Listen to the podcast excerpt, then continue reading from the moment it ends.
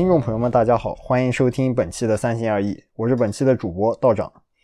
大家可以听到我们背景音里面一片充满生气的景象。我们现在正在筑波大学校内的一家中华料理店内为大家带来本期节目。那我们这次请到的嘉宾也是一个大家平常会接触到也不甚了解的领域——考古学。那么，请王老板向大家介绍一下自己吧。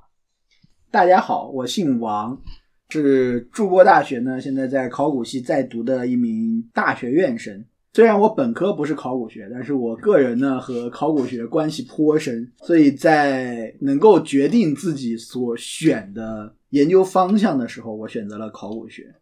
其实很多观众对于考古学的认识来自于我们的影视和电视节目啊。那么，其实现实中的考古学和我们平时的认知之间的差别大吗？能不能向我们观众简单的科普一下？呃，如果你们是从这呃类似于科普向的。考古学节目，就比如说这个国宝的展示，或者类似于鉴宝之类的节目来说，不会有那么大的差别。但是如果你是通过这个电视剧、游戏和类似的影视作品来对考古学有的这个先入的认识的话呢，它可能和你想象的东西非差距非常的大。考古学呢，它其实是一种就是基于实物资料对过去的历史进行探究的一门学科。所以很多时候呢，我们可能在这个研究室里坐着，去分析这些数据，以及去探寻他们后面的这个通往历史真相的道路。所以它并不像电视剧或者游戏里的劳拉小姐或者印第安纳琼斯博士一样，啊，我们并不会去到古代遗迹里破解各种各样的机关，啊，利用自己超人的能力解决问题，最后获得宝藏。我们不会干这种事情，这是。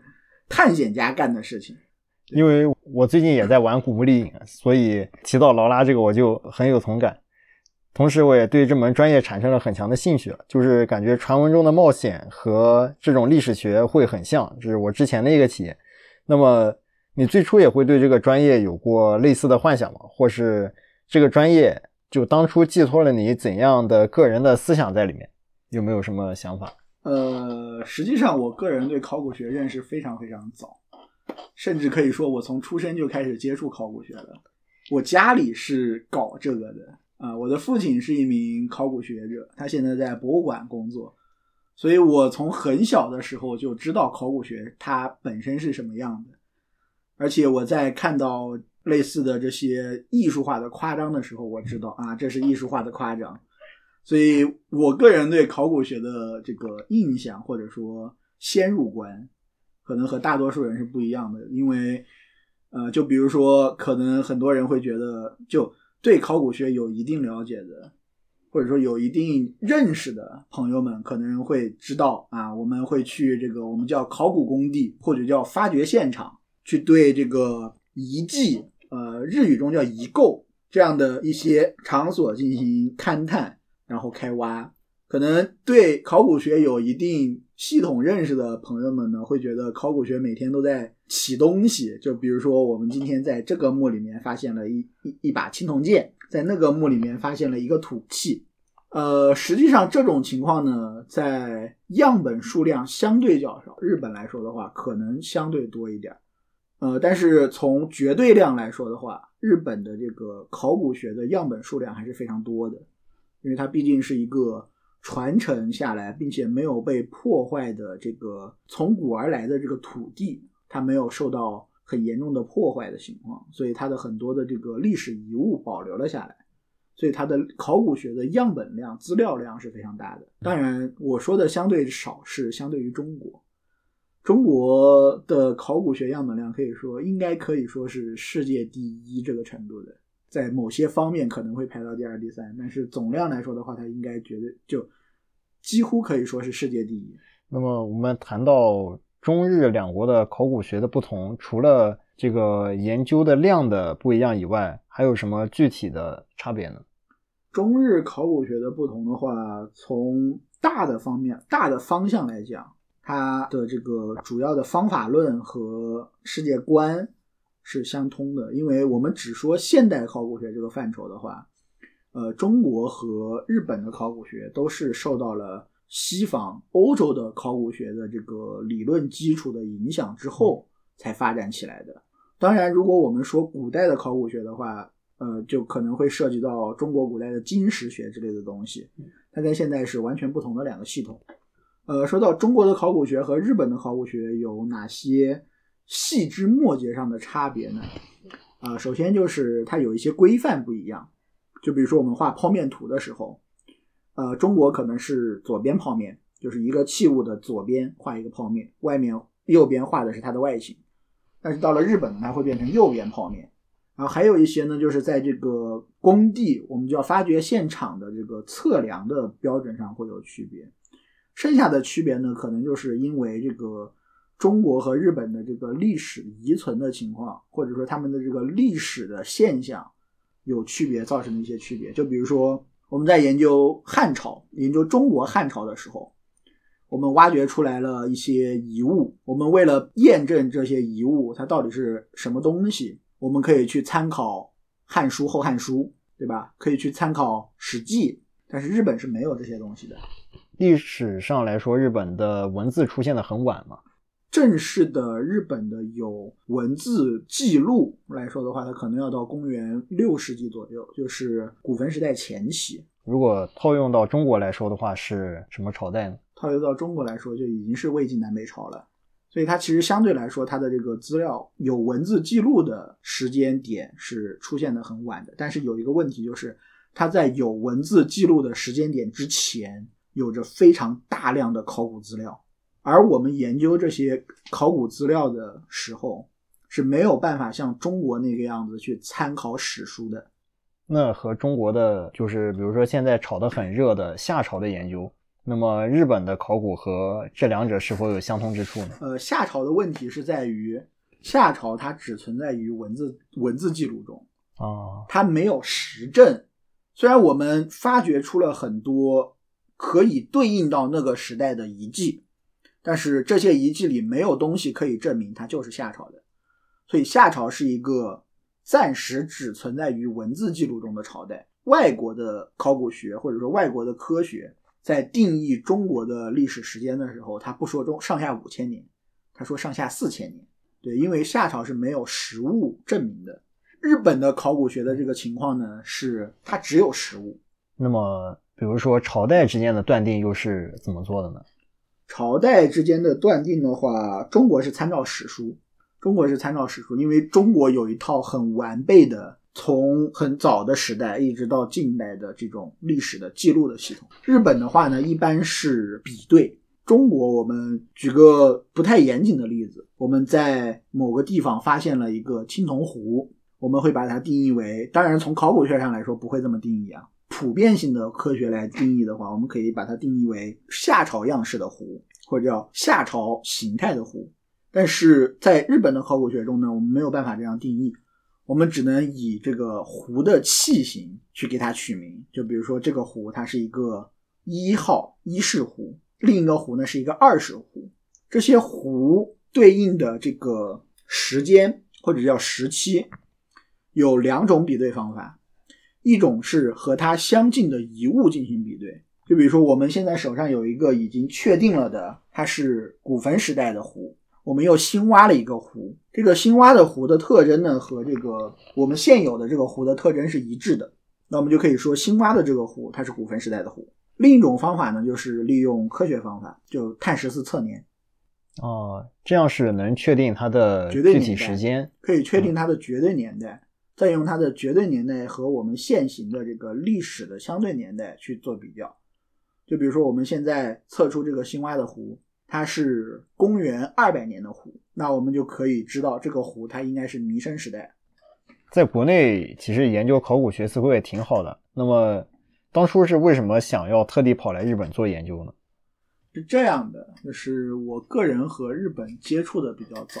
我在零三年的时候和我的父亲一块儿，呃，他当时去早稻田大学做讲座。我就跟他一起来日本待了大概三天左右，然后那个时候小，我是九六年生的，零三年的时候我才八岁，我八岁第一次出国，那个时候呢就对日本这个国家，就你你想象一下，对于一个在自己的故乡，或者说在自己的这个熟悉的环境里待着的这样一个小孩，突然到了一个新天地，所以还是对于新世界的追求。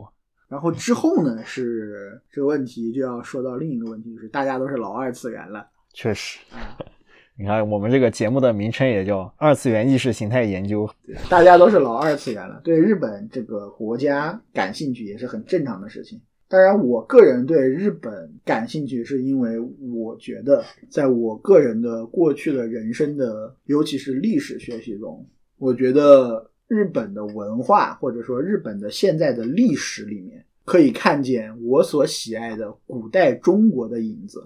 而且这些影子呢，它是以一种和中国完全不同的形式表现出来的，所以我就非常乐意去了解日本的历史，去搞日本的考古学。那我们既然刚刚都说到，我们既然是三心二意，二次元的部分肯定也要聊一聊。那么回到我们的闲话部分，我知道你也是老任天堂粉丝了，最近有没有什么特别期待的新作可以和大家介绍一下吗？呃，首先我不是老任天堂粉丝。我接触任天堂其实是上了大学以后，但是怎么说，我接触任天堂的机器，或者说全方位的接触任天堂是在上了大学以后。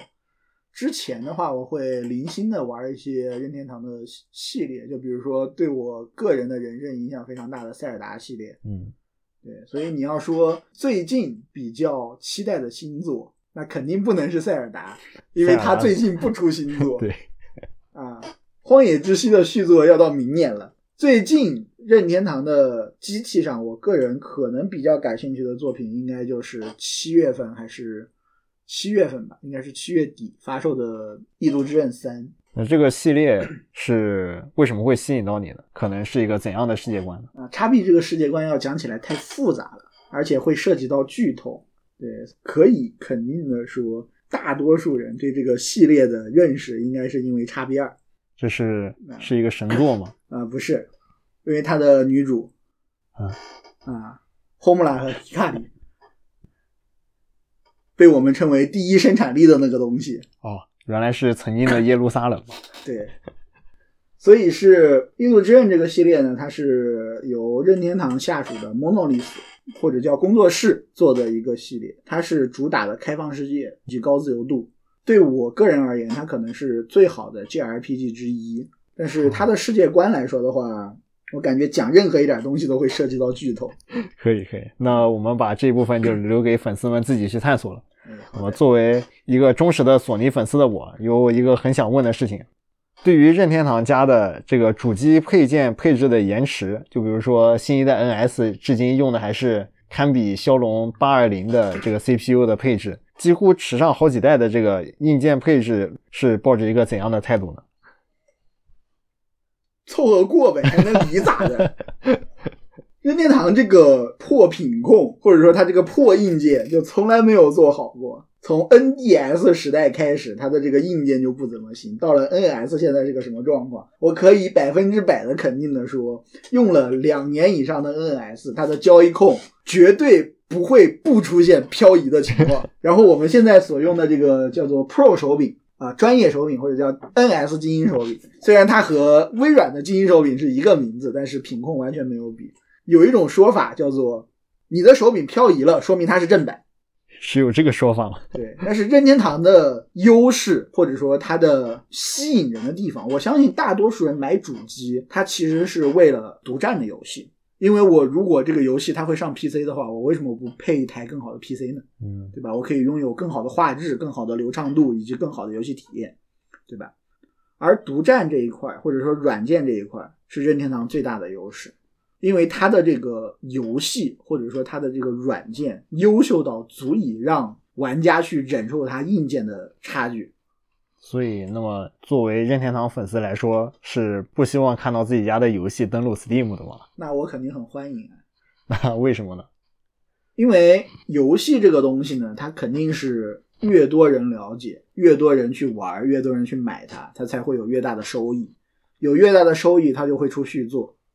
因为我个人是有过那么几个很喜欢的作品，因为没有收益而没有续作了。哇，此处应该有一句。啊，此处应该有一句 “fuck Konami”，啊，是这样的。科乐美这个狗屎公司，它就是这样的。包括它在游戏王上面也是这个样子，一切向利益看齐。当然，作为一个商业公司来说，啊，它这是一种正确的行为。但是，做从玩家的角度出发，我就是要骂它狗科乐美。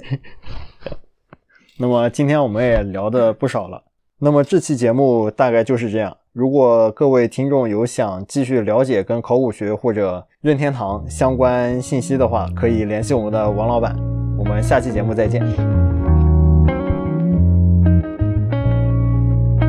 また夜が明ければお別れ夢は遠き幻にあなたを追いかけてい getting on the